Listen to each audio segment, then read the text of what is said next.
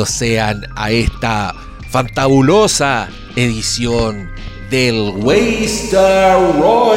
Roycast. El programa que dedicamos todas las semanas a hablar de la, la mejor serie que está ahora en el aire, Pablo Quinteros, el fenómeno. Ah, no, yo no sé si Ah. va para tanto.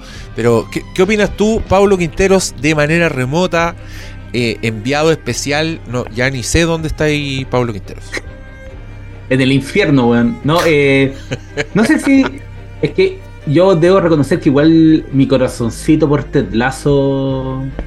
eh, Ah. Se prende semana a semana por esa serie. Entonces, como que me es difícil, pero yo creo que obviamente esta es, en términos dramáticos, eh, una de las mejores series.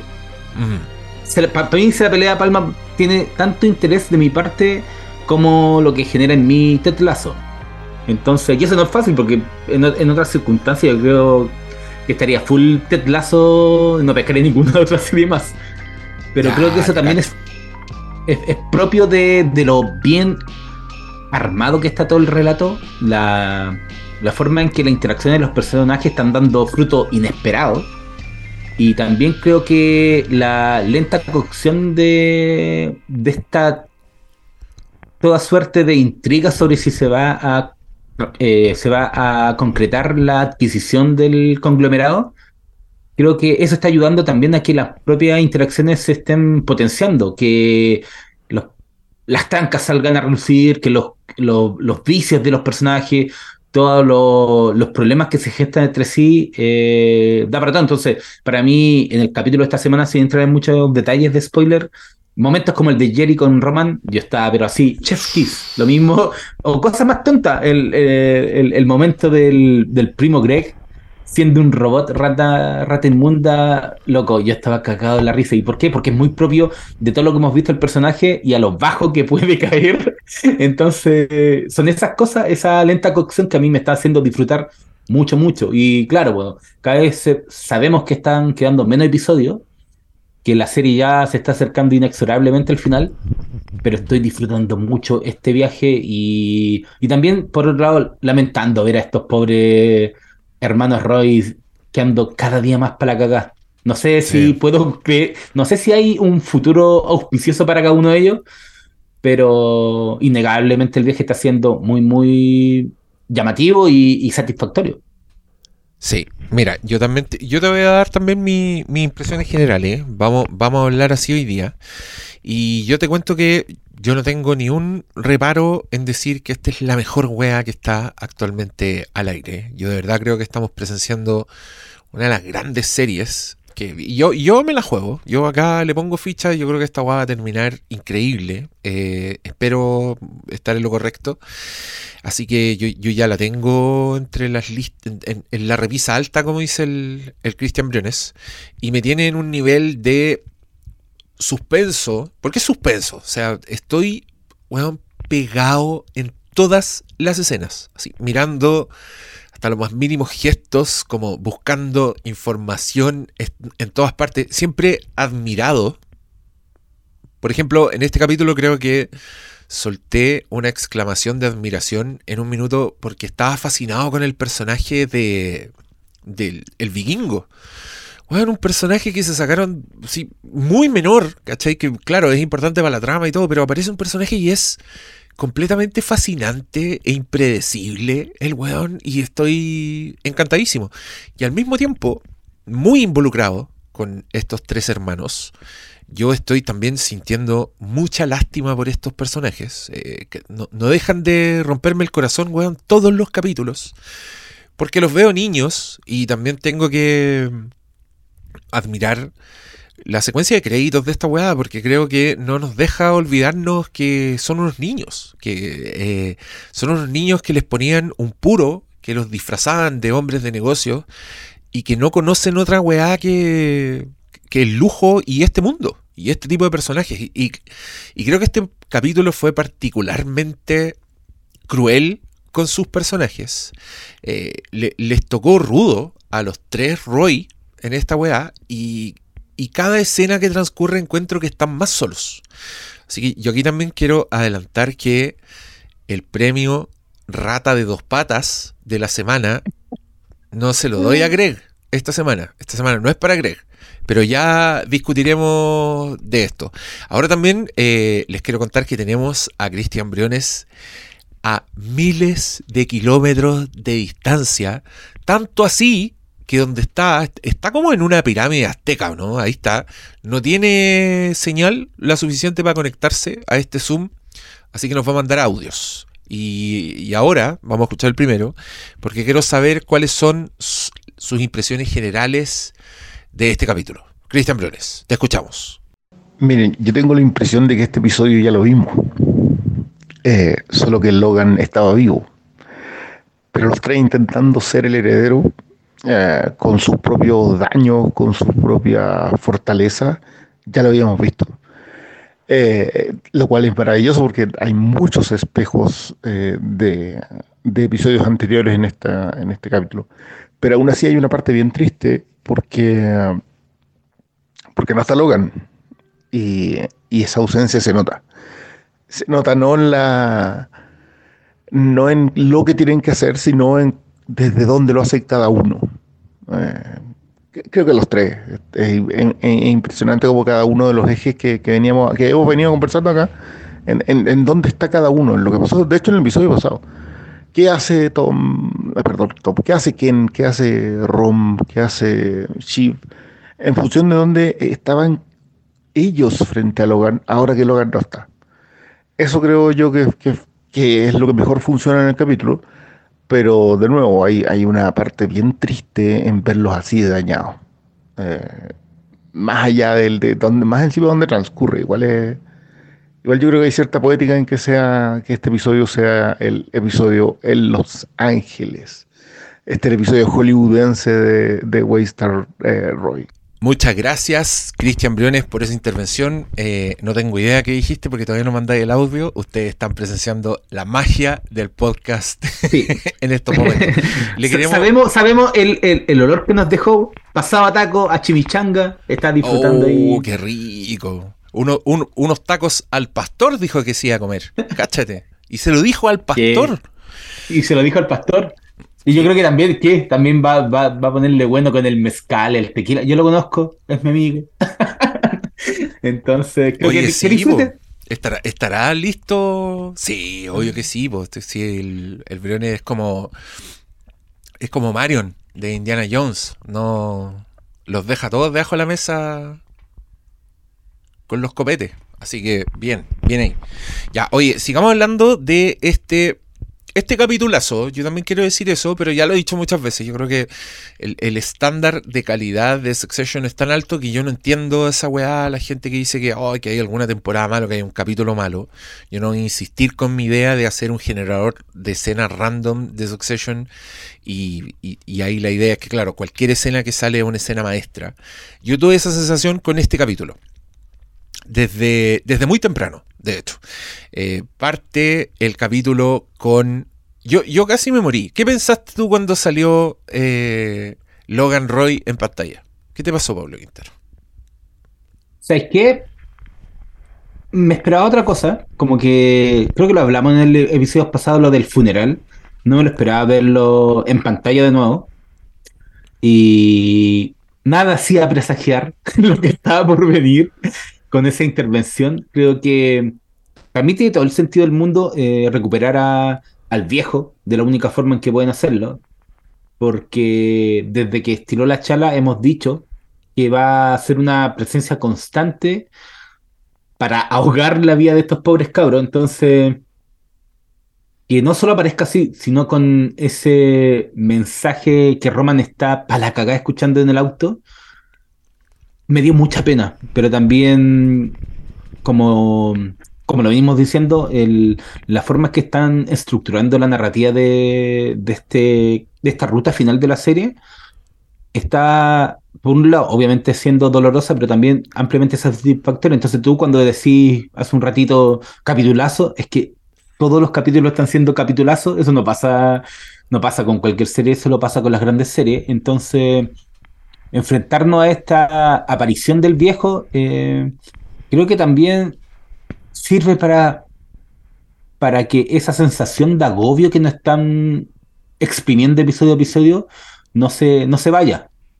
El, el ver a, Kendall completamente desatado en esta idea de, cumplir con su objetivo de, estar al mando, de llegar a marcar un número uno en la playa, todos esos pequeños elementos que van construyendo a, su estado actual psicológico, creo que también nos, va, nos, están sirviendo para, preparar lo que viene. Yo no sé, si hay algo que estoy seguro es que Kendall no va a terminar bien, que todo este nuevo estos bríos que está teniendo lo van a conducir hacia, hacia una nueva decepción. Porque, tal como lo han dicho, eh, lo único de lo que podía estar seguro con Kendall es que la va a cagar, se va a caer, o no va a cumplir, no va a pasar lo que él quiere, ¿cachai? Entonces, creo que la, misma, el volver a ver a, Don Logan Roy eh, es parte de eso, que no se nos olvide que sus hijos inexorablemente están están siendo ahorcados por esa presencia que aún post-mortem está, está definiendo lo que se hace en esa empresa. Mm. Constantemente te están diciendo, tu papá no haría esto. Constantemente le están diciendo, tú no estás a la altura de tu papá. Constantemente le están recordando que solo son los, mm. el, séquito que quedó nomás de, de Cuevazo. Mm. Está, está marcando ese agobio. Entonces, yo estoy episodio a episodio para la cagada en ese aspecto. No, no sé eh, qué tanto más pueden estirar el chicle para, para darles la bofetada definitiva que, inevitablemente va a estar ahí en los últimos episodios. No creo que no haya un último golpe gracias de la figura del viejo en base a lo hijo. Que al final lo que siempre ha marcado y por algo se llama sucesión. Sí, sí. A mí, a mí me pasó que yo vi al viejo y pensé que era un detrás de cámara de Succession. ¿Cacha la wea estúpida? Yo dije, oh, esta algunas series ponen como un trailer adelante. Y yo, pensé que era Brian Cox. No pensé que era Logan Roy. Y cuando empieza a hablar, yo dije, mira los conche tu madre, weón. ¿Cómo, ¿Cómo volvieron a traer a este viejo en una weá perfectamente orgánica y con una escena que termina con el viejo puteando gratuitamente a sus hijos frente a extraños? Yo estaba ya, me dolían estos cabros. Imagínate, weón.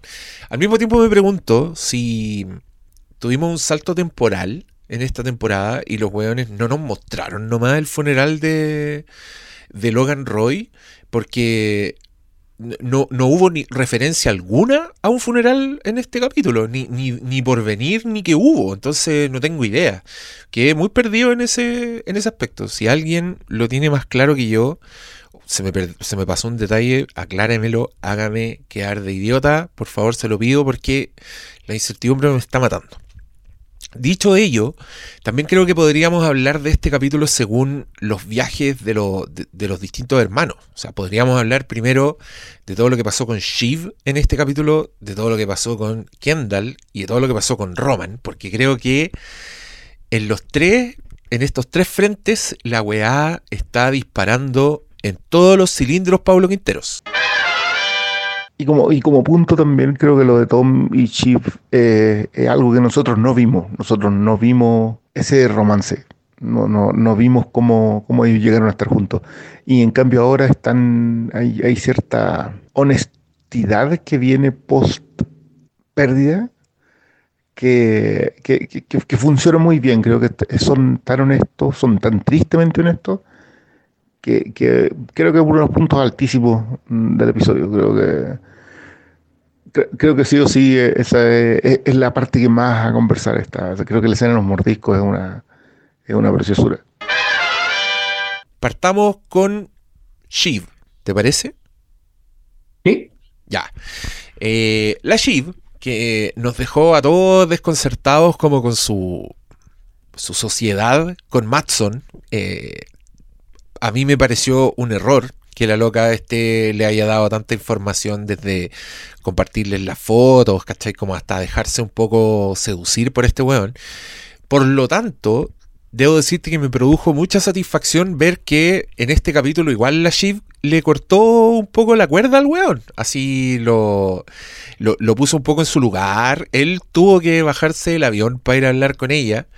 Pero al mismo tiempo, no paró de romperme el corazón que la Shiv se da cuenta de cómo la están apartando, de cómo los hermanos la están dejando fuera de todo, en esos detalles pulentos como que Kendall llega a la sala de reunión y se sienta en su lugar sin consideración alguna, y, y cómo, cómo estos pobres se dan espacio para ser vulnerables de la única forma que pueden, weón, como reservando una sala para ir a llorar. Oh, qué, qué montaña rusa de sensaciones fue Shiv en este capítulo para mí. Sí, y ¿sabéis qué? Creo que también, obviamente, uno queda para la cagada con ese momento de ella dándose un tiempo de dolor y como para callado, para que nadie más la vea, pero también creo que eh, las propias interacciones con Tom muestran lo quebrado que está todo el, todo el escenario. Eh, obviamente nos sorprendan que tengan un remember, pero, pero la forma en donde no se dan espacio y siguen tirando palos, creo que también es muy, muy propia de lo que esta serie ha hecho desde el primer minuto. Entonces, ese gran momento cuando Tom le dice, sí, a mí me gusta la plata, pero a ti también, onda, no te iría a vivir al, al, parque trailers conmigo, eh, también pone en perspectiva cómo el mundo de toda esta gente es tan por lo menos para, nosotros acá, tan extraterrestre. Pero los realizadores tienen como, tienen ese genio de transportarnos a este mundo de, gente eh, de otra clase superior al 99.9% de la gente. Y, transmitirte también el, vacío que existe ahí. Sí, tienen plata, pero, pero hay cosas que, que su experiencia de vida no lo, no lo ha logrado transmitir. Entonces, cuando Chief eh, se toma esos minutos de tiempo, cuando les dice a los hermanos, oye, yo los conozco, weón, me cagaban con, me echaban la culpa en, la camioneta, la, ¿cachai? Todos esos momentos te, dan a entender que ella tiene claro lo que está pasando y, no veo que, que haya mucho espacio para luchar por ella. Como que, o sea, que ella pueda luchar a lo, a lo que parece inevitable, que es que los hermanos son los dos co-directores ejecutivos y ella, él, ni siquiera alcanza para el arroz craneado. Oye, pobre. No, es que ese momento cuando los va a enfrentar y les dice, miénteme, cuando le dice a Roman, mírame a la cara y miénteme, ustedes están torpedeando el trato.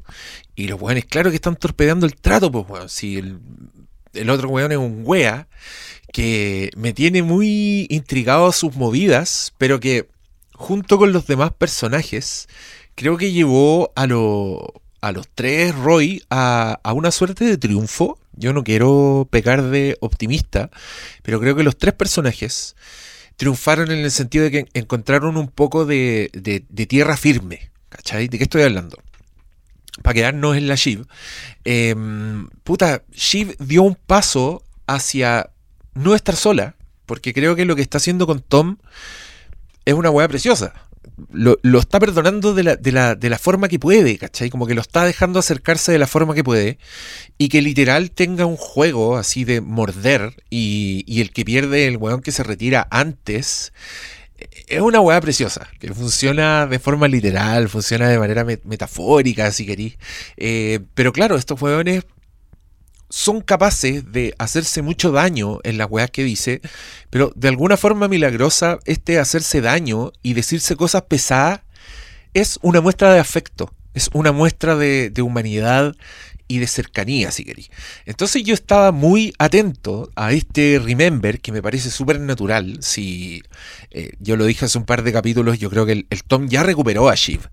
Pero, puta, Shiv no es fácil. Entonces puede que la haya recuperado, pero ahora le toca a ella torturarlo un rato y hacerlo pagar y acercarse de la forma que puede pero es, tan lindo el momento en que el weón le tira una talla y ella da vuelta la cabeza para reírse mirando por la ventana para que el weón no vea que se está riendo. Me estáis weyando. Eh, es ese tipo de momentos oh, que me, hacen, me hacen querer esta serie, weón. Sí, bueno, esos pequeños momentos en donde eh, inclusive es que sé que vuelvo al, momento de Roman con, con Gary, es como ver esas, esas miradas que te lo dicen todo cuando él la está despidiendo y ella sabe lo que está sucediendo y veía el quiebre, porque estaban obviamente tenían un nivel de confianza mayor. Son esos Mm. pequeños momentos lo que para mí eh, obviamente definen hasta una de las grandes series de televisión. Eso no Sí. está en duda. Sí. eh, Pero, y con- volviendo cuando, a tu pregunta del comienzo, pucha, mi corazoncito de Ted Lasso me hace. mm, Esa serie me agarra por otro lado, ¿cachai? Pero sin duda esto es de lo mejor de la televisión. De la historia, sí. Sí.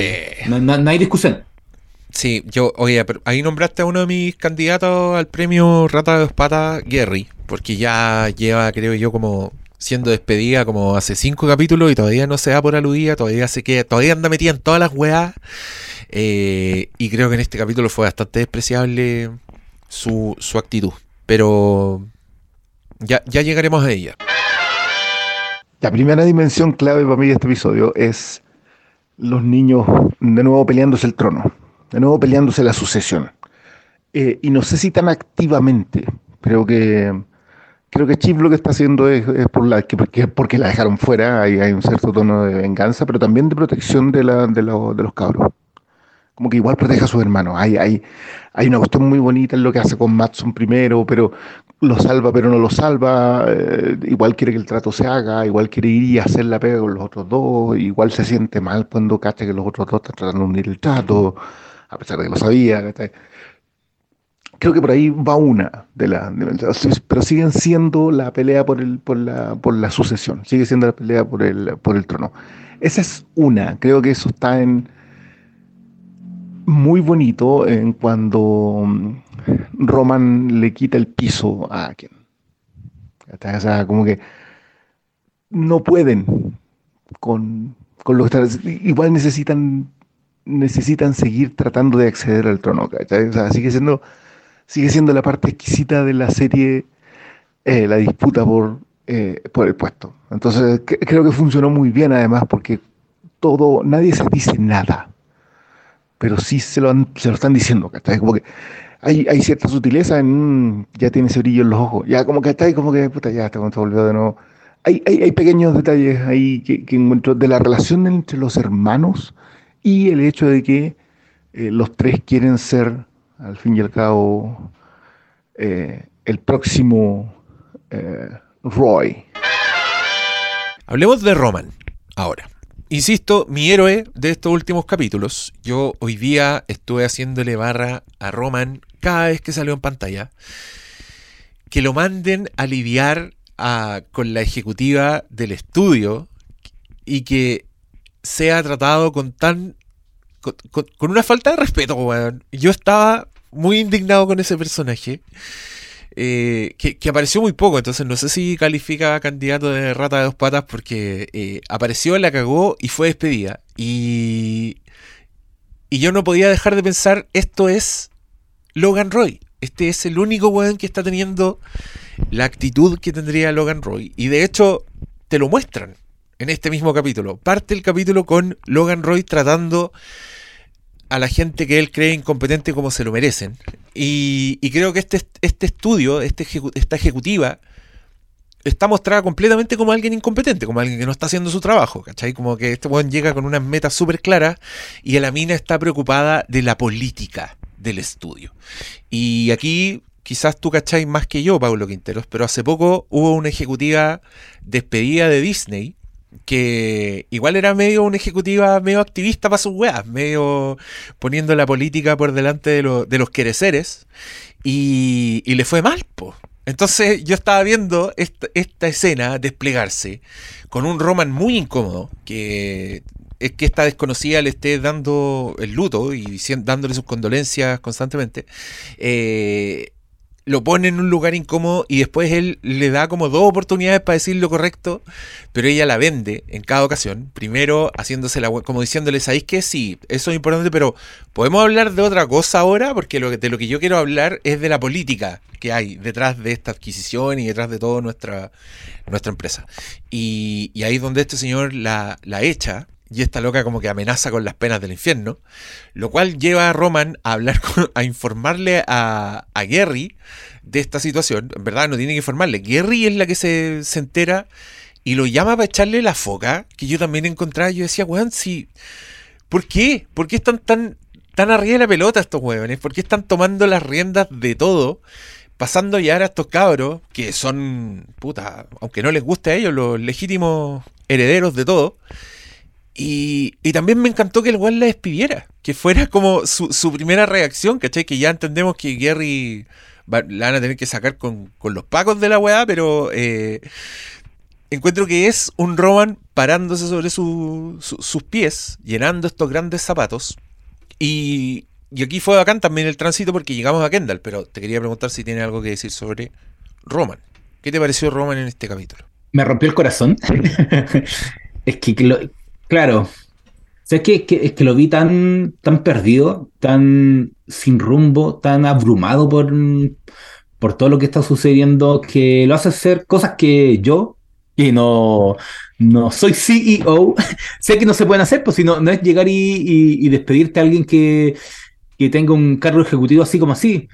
Hay, hay procesos, se tienen que seguir ciertos parámetros generalmente toda esta gente tiene de repente hasta acciones metidas en estos conglomerados, entonces no es como, sí, te puedo ir, ya no te quiero aquí, no, loco, entonces creo que ese, ese descalabro que se le hace en la mente, eh, el no, el no jugar la jugada correcta, eh, nos da a ese inevitable final de él escuchando ese audio cortado, hablando de su pene pequeño de parte del papá, pues, ¿cachai? Entonces creo que está tan bien armado todo, si repito, eso es lo que, lo que más me sorprende y me llena como espectador con esta serie, que es, es decir, no encontrarle pifias, ¿cachai? Como que siento que cada momento está tan bien armado en pro de los personajes, que al final eso es lo que más importa, que estas- este viaje, esta, esta última ruta está siendo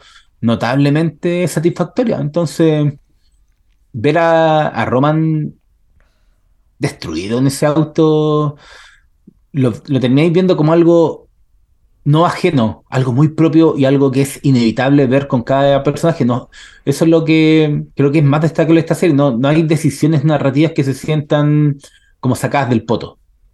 Y en múltiples otras series realmente terminan avanzando justamente por ese camino, po, por decisiones que uno como espectador cacha que la están haciendo más porque nos están sorprendiendo o nos quieren como en, engolacionar la perdí, que hacer algo que, que sea mm, coherente, ¿cachai? Mm, sí.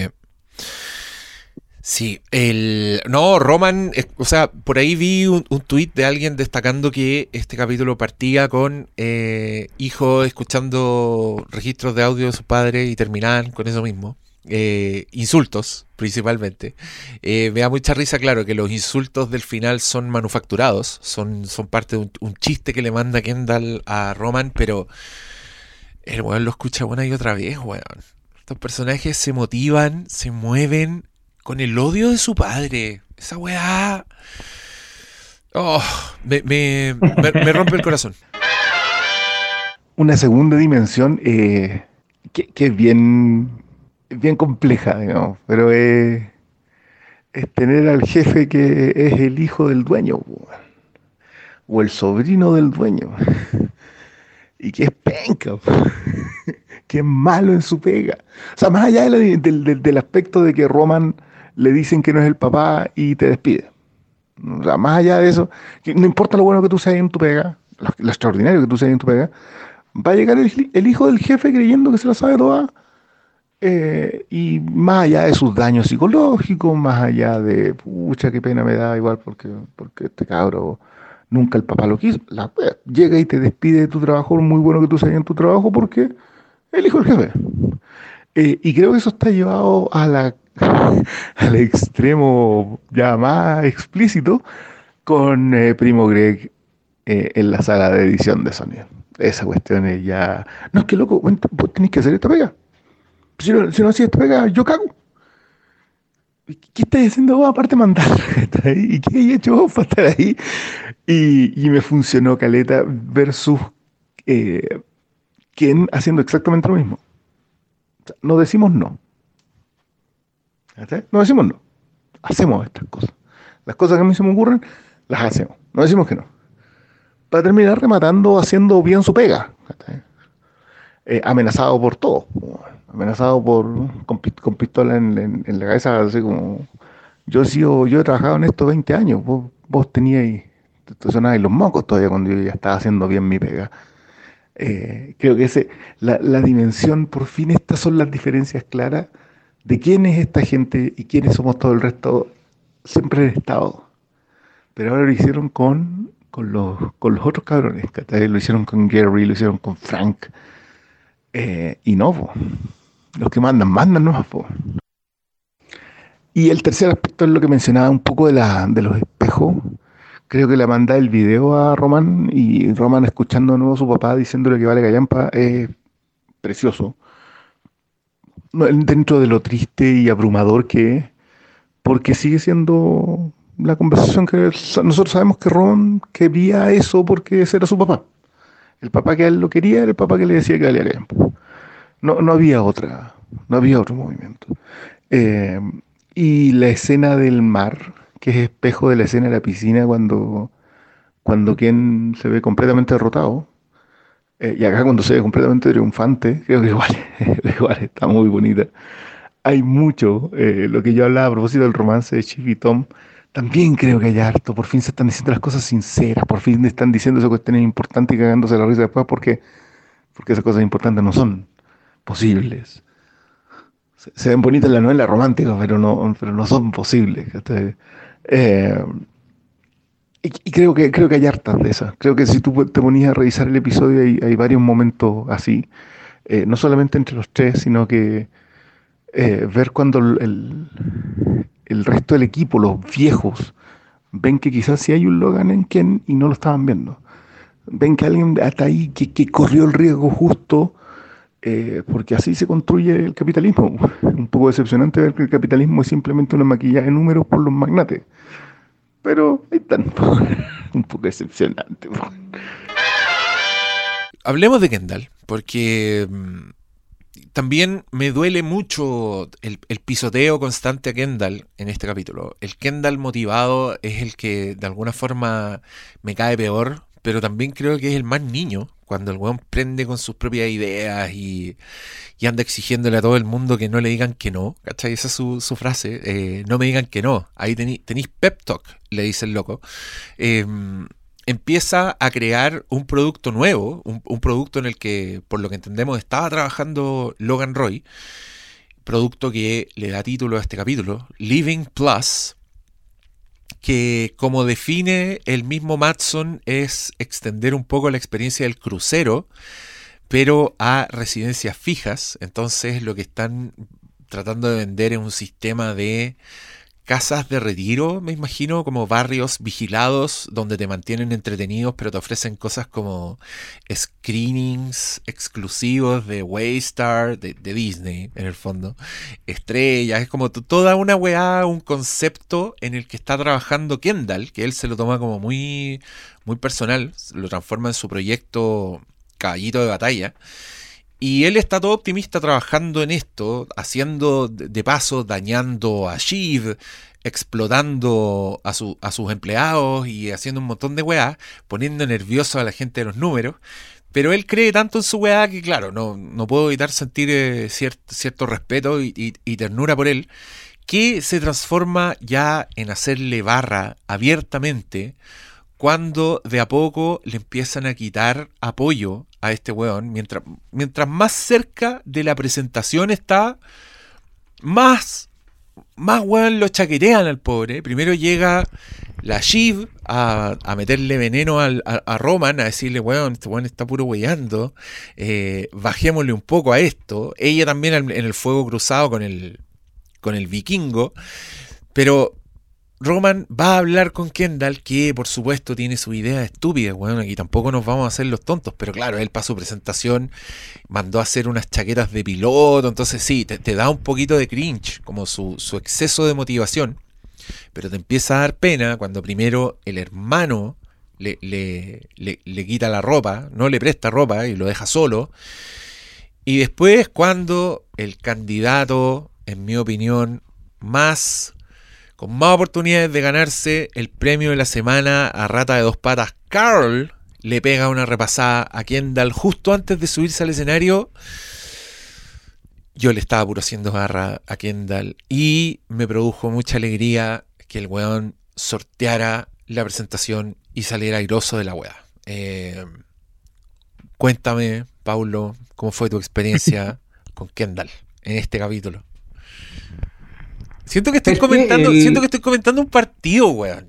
Sí, es un partido, pero también en eso se está transformando un poco la expectación para mí. Lo, eh, de repente me pone tan ansioso como estar viendo a, al Colo perder, weón. Y, creo que también es por, es, por cómo, repito, es cómo están estructurando la narrativa de la serie y el, y el factor de, de que todo se siente inevitable y bien ganado. El tema de que, de que Kendall en este episodio siga como cayendo por el barranco en una bola de nieve que cae más grande, una bola de nieve de ego que inevitablemente lo va a dejar hecho puré en el suelo, yo creo. Em, se siente, se siente como, como esos momentos en donde ya no queda tiempo extra, ¿cachai? Yo no, no, puedo sino pensar que, que Kendall, con todo, con con todos estos nuevos bríos que está teniendo en estos, en estos nuevos episodios post muerte de Logan Roy, está acabando su propia tumba, eh, aunque inevitablemente siempre vamos a ver como el, heredero, más allá de que me decís que está subrayado o tachado, creo que el, el camino que pudo haber tenido, él se está acabando su propia tumba, eh, pero al mismo tiempo uno sabe que toda esta gente eh, nunca paga, tiene la puerta abierta para, para salir a flote de una u otra forma y creo que haga lo que haga Kendall, eh, también él tiene claro que, no, nunca va a perder, pues. Si eso es lo que marca al final a, toda la familia Roy, ellos nunca pierden. Cuando llega un sueco a, ofrecerle cientos de miles de millones de dólares, es lo que dice, loco, yo ya soy millonario. Y ese es el punto, pues, ¿cachai? Entonces, solo puedo esperar que, el camino a esta nueva decepción de, Kendall sea satisfactorio. Y repito, una vez más, no tengo por qué dudar de, de la gente a cargo de esta serie, porque, loco, me han dado tres temporadas para mí perfectas y esta cuarta, sorprendentemente, está aún mejor. Pablo Quintero, yo no sé si nos quedan mucho tópicos, salvo eh, puta, seguir tirándole flores a esta weá. A mí me encantaría. Eh, no, no me encantaría. Te iba a decir, me encantaría saber para dónde va, pero en verdad es parte del goce. Yo estoy, puta, muy metido, weón. Eh, me da la sensación de que este éxito de Kendall va a ser bastante efímero. sí, pues sí. Es que eso lo, ah. uno sabe que, que esta bola de nieve que está creando. Eh, quien donde está tratando de arrasar con todo, tiene fecha de expiración, pues, ¿cachai? Entonces, para allá vamos vaya a caer y lo lamento mucho. Porque le hago barra, ¿cachai? Sí, sí, puta, es que yo también le hago barra, pero es justamente porque lo, estoy viendo demasiado solos. Porque los weones están luchando solos, así. De repente, weón, están arriba de la bicicleta y ya no tienen las roditas de ayuda y tienen como esta maraña de cocodrilos alrededor. Eh, el weón del Greg en este capítulo a mí solo me hizo reír. Así que por eso no, no, lo, no lo quiero poner en el. No se merece la canción de Paquita la del barrio esta semana. Me hizo reír el weón, como lo encontré súper triste, tratando de exigirle a este señor editor, a quien Craig llamó despectivamente Mr. Snippy Snip. y que después de todo, eh, el mismo weón se acelerara los peos así diciendo, oye, está buena la edición del, clip. Eh, no, me dio risa. Y el robot también, ni hablar. Así que, ¿cuál es tu candidato a rata de dos patas de la semana? Oh, yo creo es que yo no voy a salir de ahí. El primo Greg, episodio a episodio, eh, llega a niveles más bajos cuando le, le, dicen, oye, loco, estamos cambiándole la, los diáconos a un muerto. Y bueno, dice, hazlo por favor, necesito quedar como en buena. Eh, creo que episodio a episodio no le puedo dar el cetro a otro. Ya. Yo creo que, y por eso mismo yo le tengo fe a este, al primo break, en que nos va a terminar mal. Ese weón va a caer paradito y va a justificar el haber perdido como la, los 100 millones de dólares del abuelo. Creo que eh, si, tú me decís, hay, alguien que, que, no va a terminar mal, yo creo que Greg, Greg claramente, si una rata, es la rata inmunda para mí, vitalicia. Ya, estupendo. A ver, eh, ¿qué dice el Cristian Briones sobre la rata de las patas de la semana? No, creo que el episodio es inapelable. creo, que, creo que si alguien tenía una duda de que el primo Greg es la cucaracha más blindada de la historia de las cucarachas, se despejó en este episodio. O sea, la capacidad que tiene el primo Greg para siempre estar en la habitación de los que la están haciendo en el momento es ya un caso de estudio. acá, hay una escritura pensada en que para que Greg sea el más grande ganador eh, del Roy. No, no, no, ya, ya este, este, o sea, y sí, es una cucaracha. Está bien, mira, Hugo, regalémosle a Hugo ese hombre. Es un falso enano. Digamos que Hugo es un falso enano rencoroso. Y que no tiene corazón. Digamos que es eso. Porque el himno, el himno de Paquita la del Barrio es para el primo Greg. Si la sala de edición de sonido no fue lo suficientemente clara, si que estuviera con los dos hermanos no fue suficientemente claro, pucha, no, no, no se me ocurre. No se me ocurre qué. Eh, mi voto es para Carl. No sé qué habrá dicho el Christian Briones, pero filo, para pa, los que sea, los dejamos con esta canción. y nos vemos la próxima semana. Muchas gracias, Paulo. Adiós. I need you to. Well, I mean, it's just that technically I don't think that I can do that. No, uh, no. Look, look, look. That, that, that, that's enough. That's enough. Okay. That just, just fucking make it happen. Make it happen. Okay. Or I get in trouble. And I don't want to get in trouble. I want to get in the good books. So you help me get in the good books. Understand, Mr. Snippy Snip? Rata inmunda. Animal rastrero, escoria de la vida, adefesio mal hecho,